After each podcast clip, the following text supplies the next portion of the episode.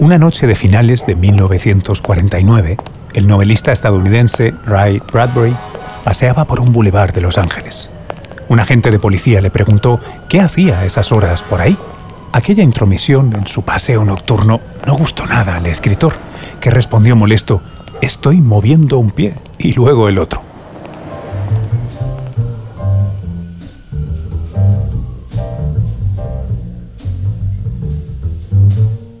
Parece que en la sensación opresiva de supervisión y control que emana de esa anécdota está el origen de un cuento titulado El peatón, texto que fue la semilla del relato El bombero, que fue a su vez el germen de su novela Fahrenheit 451. Estoy en la Biblioteca de la Memoria y tengo El peatón entre mis manos, en una antología de cuentos de ciencia ficción de diversos autores, editada por el propio Bradbury. En la primera página de este libro se puede leer, añadido con bolígrafo, un nombre, un lugar y una fecha. Cortázar, París, 63. Es uno de los 3.786 títulos en 26 lenguas diferentes de los que constaba la biblioteca personal de Julio Cortázar. Este, concretamente, fue adquirido el mismo año en el que se publicó Rayuela La antología que estoy hojeando, por cierto, se titula Timeless Stories for Today and Tomorrow, historias atemporales para hoy y para mañana. Mi nombre es Luis Quevedo. Bienvenidos a Debates Insólitos.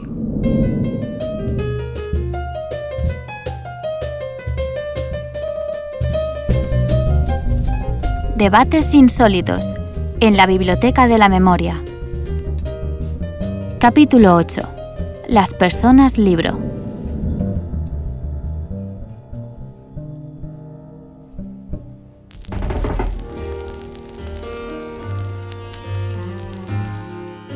Historias atemporales. Me llama la atención que el título recalque que son atemporales. ¿No lo son todas las historias? ¿Caduca la ficción? Aquí, en la Biblioteca de la Memoria, recuerdo haber escuchado al escritor Javier Cercas citar una frase de Chesterton que decía, La literatura es un lujo, pero la ficción es una necesidad. ¿No es así, Javier? Yo no sé si la primera parte de la frase es acertada, pero la segunda parte sin duda lo es. La ficción es una necesidad. Necesitamos la ficción porque, porque la realidad es pobre, insuficiente, aburrida, porque queremos vivir más, porque queremos vivir más intensamente, porque queremos vivir aquello, todo, todo aquello para, la cual, para lo cual la vida no nos da espacio. ¿no? Es decir, Don Quijote, Madame Bovary son en este sentido los emblemas del lector. ¿no? Don Quijote y Madame Bovary se lanzan a vivir todo aquello que han imaginado en las novelas de caballerías o en las novelas románticas. Quieren ser ellos mismos los protagonistas de esas historias. Es una pulsión infantil, una necesidad de meterse en el juego y jugar. En una de sus últimas novelas, titulada Paraíso Inhabitado, Ana María Matute lo explicaba mucho mejor, recordando sus experiencias cuando, de niña, la castigaban encerrándola en el cuarto oscuro. Todos los niños de la casa temían que les metieran allí y yo a mí me encantaba, lo, lo pasaba bomba. Pero era ver de repente como los sueños, ¿no? Como la oscuridad de repente va tomando las sombras, las figuras, unas siluetas nuevas. En fin, era como escribir. Escribir es eso también. Un consejo que se suele dar a quienes aspiran a escribir una novela es escribe sobre lo que conoces. Pero esto no significa escribir de uno mismo o del propio entorno, sino que el tema de la novela o las aventuras de los personajes estén basadas en el bagaje único de experiencias, reflexiones, sentimientos y recuerdos de quien escribe. ¿Es así, Almudena Grandes? Yo creo que toda ficción es autobiográfica, en realidad, igual que toda autobiografía es ficción, porque la memoria es el origen de toda ficción y porque un escritor solo puede hablar de sí mismo para, hablar de los sentimientos humanos. ¿no? Si yo escribo sobre el amor, pues escribo de mi experiencia del amor, porque no tengo ni idea de cuál es la de los demás, ¿no? Escribo sobre la soledad, sobre eh, la memoria, sobre la amargura, pues tengo que, que partir de mí misma, ¿no? Y además, incluso dejando eso de lado, yo creo que solamente se puede escribir lo que se recuerda, como dice el adagio, porque si, un, si yo no soy capaz de encontrar dentro de mí una fibra que me permita sentir lo que está sintiendo, el personaje no puedo contarlo. Autobiográfica es la pasión de Cortázar por el jazz que se cuela en su escritura, o también el sentimiento antiautoritario que empujó a Bradbury a escribir aquel cuento que se acabaría convirtiendo en Fahrenheit 451.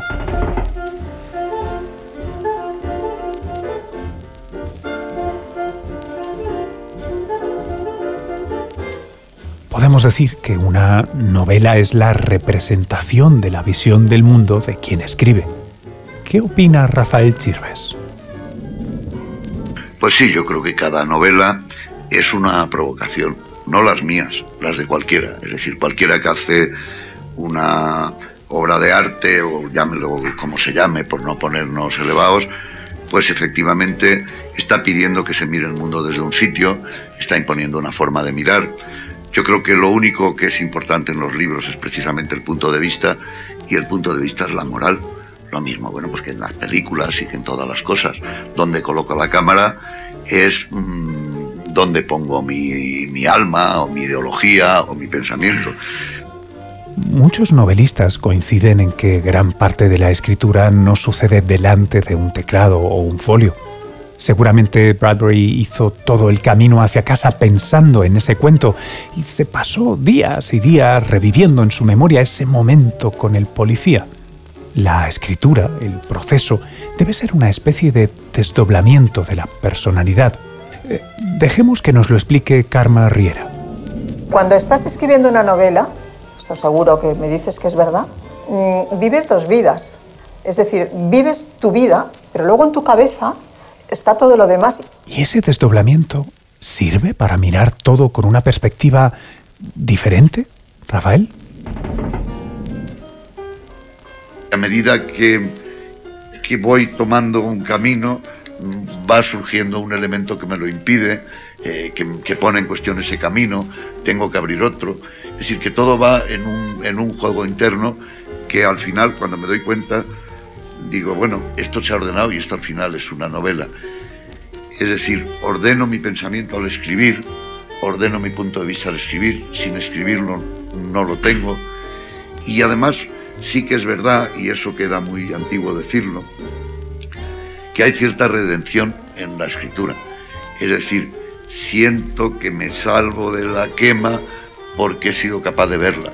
Y en el proceso, la vida se va haciendo camino dentro de la novela.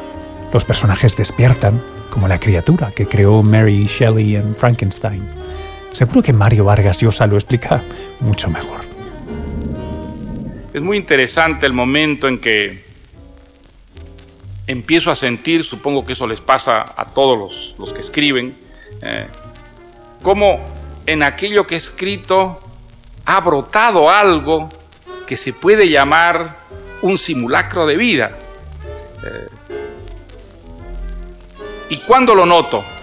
Lo noto cuando siento que hay ciertas cosas que ya no puedo hacer yo eh, de una manera arbitraria, porque los personajes lo resisten, porque los personajes tienen ya una uh, personalidad que los enrumba de determinada manera en la vida, uh, en lo que hablan, en lo que creen, uh, en lo que dicen y en lo que, que ocultan.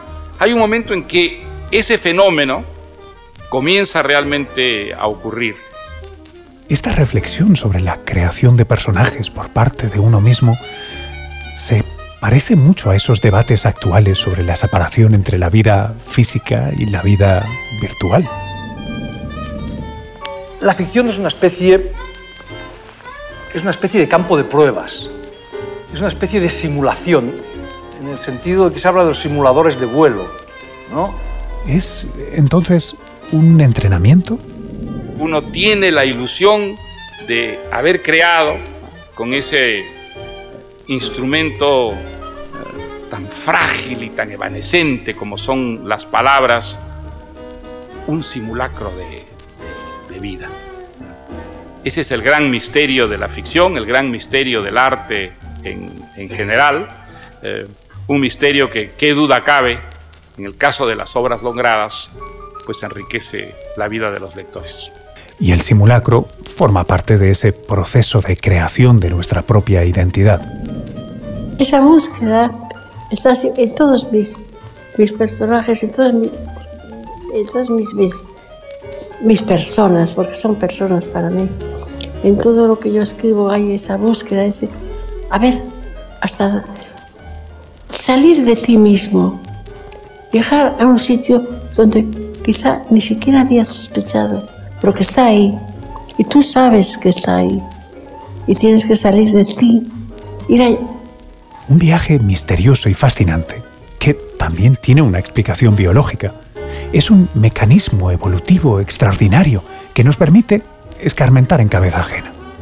Como especie, hemos aprendido a transmitir experiencias de manera abstracta, a través de la palabra, en forma de relatos que enseñaban a, tal vez, evitar peligros, en ocasiones mortales. Este simulacro lo practicamos desde que dominamos el fuego y extendimos las horas útiles de nuestros días. En torno a la luz de una hoguera, ahuyentamos los peligros que se escondían en las tinieblas y nos sentamos a escuchar las experiencias de nuestros mayores. Es por eso, quizá, que a veces se trata al novelista como si fuera una especie de profeta que trae la verdad revelada. Nosotros, yo se lo digo siempre, pues un novelista no tiene por qué ser un cura, no tiene por qué prometer que, bueno, pues ahora sufrirás mucho, pero luego irás al cielo y comerás pastelitos de miel, que dicen en Valencia, y tortitas de miel, y vamos a comer. Pues no, pues te joderás y te morirás. Y tampoco somos políticos, no tenemos por qué mentir ni echar mítines. Lo que más odio en el mundo es que me echen un mitin en una novela. Y si es de izquierda lo odio más porque digo, me conozco más los trucos. Entonces digo, ya estamos aquí con la benevolencia de izquierda. Y lo único que hago es eso, pues intentar contar lo que veo. Al hilo de lo que dice Rafael Chirves, pienso que decimos que los personajes no son creíbles, que son planos, cuando son estereotipos o ideales, es decir, cuando son solo buenos o malos según el capricho de quien escribe. Ese es un aspecto sobre el que ha reflexionado abundantemente Almudena Grandes que ha escrito toda una serie de novelas ambientadas en un periodo histórico convulso.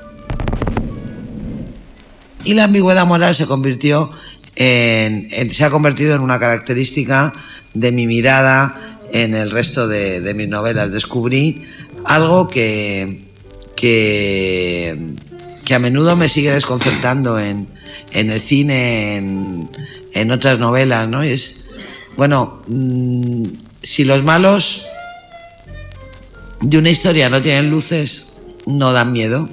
Si los buenos de una historia no tienen sombras, no conmueven. Nadie es absolutamente bueno, nadie es absolutamente malo. Entonces, me gustan los malos que tienen alguna luz. El protagonista de Fahrenheit 451 es una pieza minúscula de un sistema opresivo.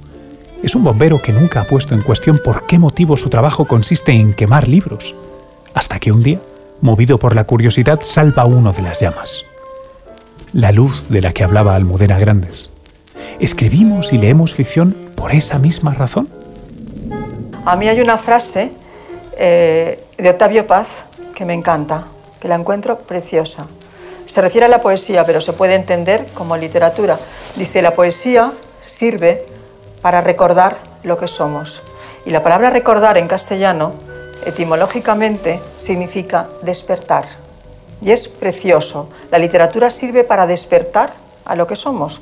¿Y qué somos? Personas que nos enfrentamos a los grandes problemas. Nuestra relación con nosotros, el amor y, por supuesto, la muerte. Al final de Fahrenheit 451, el protagonista acaba refugiándose junto a otros rebeldes en un pueblecito de las afueras de la ciudad. Allí le explican que cada uno de los habitantes de ese lugar ha memorizado un libro diferente para asegurarse de que esas palabras no se perderán en ningún fuego. Eran las personas libro, y pasaban sus días recitando pasajes de sus respectivos libros, que ahora eran parte de sus respectivas personalidades, y los recitaban a los demás para que también fuesen suyos. Apenas él le amalaba el noema, a ella se le agolpaba el clémiso y caían en hidromurias, en salvajes ambonios, en sústalos exasperantes.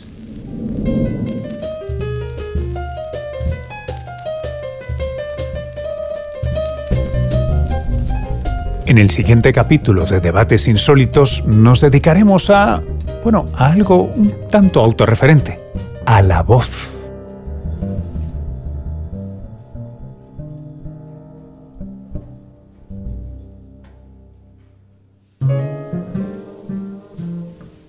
Debates Insólitos es un podcast de la Fundación Juan Marc, en colaboración con el Cañonazo Transmedia. Dirección Adolfo Moreno y Luis Quevedo. Producción ejecutiva Guillermo Nagore, Roger Casas Alatriste, Luis Alcázar, Cristian Liarte y Luis Quevedo. Guión Antonio Díaz Pérez. Con la colaboración de Isabel Cadenas Cañón. Producción Emillani. Diseño sonoro Miguel Ángel Pérez, Robin Audio. Asesoramiento musicológico, Josep Martínez Reynoso. Comunicación y estrategia, Marisa Mañanos, Alejandro Fernández y Camila Fernández. Mientras llega el siguiente capítulo, te escuchamos en las redes sociales con el hashtag Debates Insólitos.